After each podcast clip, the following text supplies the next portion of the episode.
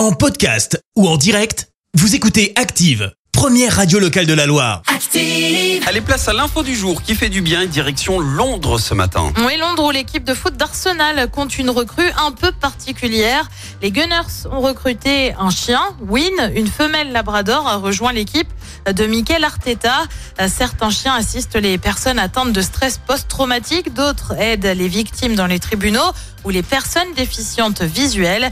Winel est chargé depuis le mois dernier de remonter le moral des joueurs d'Arsenal qui ont perdu le titre aux dépens de Manchester City.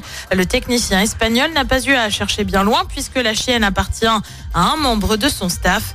Euh, Selon plusieurs médias britanniques, elle a même parfois droit à son plat favori, à savoir le poulet grillé. C'est mignon. Merci, vous avez écouté Active Radio, la première radio locale de la Loire. Active.